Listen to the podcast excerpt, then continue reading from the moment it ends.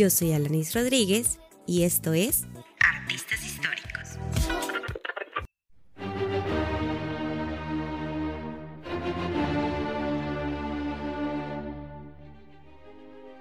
Beethoven nació el 16 de diciembre de 1770 en Bonn, Alemania, y murió con 56 años en Viena el 26 de marzo de 1827. Nacido en el seno de una familia de origen flamenco, su padre, ante las evidentes cualidades para la música que demostraba el pequeño Beethoven, intentó hacer de él un segundo Mozart, aunque con escaso éxito. Se cree que el padre de Beethoven quedó impresionado por las habilidades de Mozart y quiso que su hijo fuera un niño prodigio. Le enseñó piano, órgano y clarinete. Con tan solo siete años ofreció su primer concierto público en Colonia.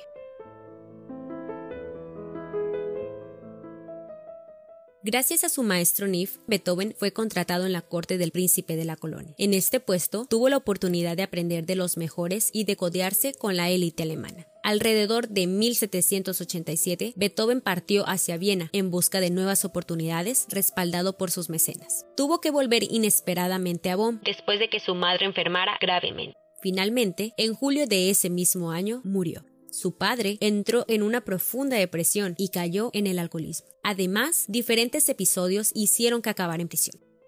Ludwig tomó las riendas de la familia y se convirtió en el principal sustento económico de sus dos hermanos pequeños. Durante cinco años dio clases de piano y tocó en una orquesta en Bonn. En 1792 falleció su padre y volvió a viajar hacia Viena. En 1800, el éxito musical de Beethoven no dejaba de aumentar. Estrenó su primera sinfonía en un recital en Viena y se ganó el respeto y la admiración de la sociedad. Sin embargo, algo atormentaba al joven compositor, su creciente sordera. El célebre músico dejó atrás una etapa en la que sus composiciones estaban influenciadas por Mozart. En esta etapa dio muestras de madurez artística, con un estilo más identificable. En ellas destacan Sonata para piano número 8 o Patética, Sonata para piano número 14 o Claro de Luna algo más tarde para Elisa. La sordera cada vez aumentaba más y dejó de percibir las notas agudas. Muchos creen que ese es el motivo por el que su música se volvió con notas más graves. Beethoven pronto dejó de dar conciertos, o al menos con tanta frecuencia.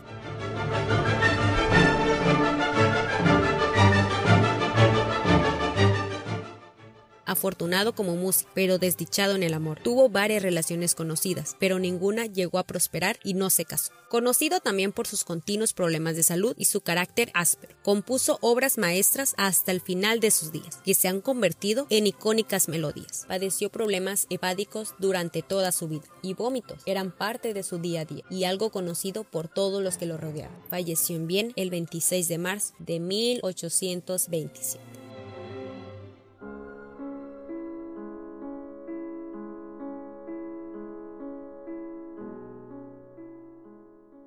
La música es una revelación mayor que toda la sabiduría y la filosofía. Una frase de nuestro gran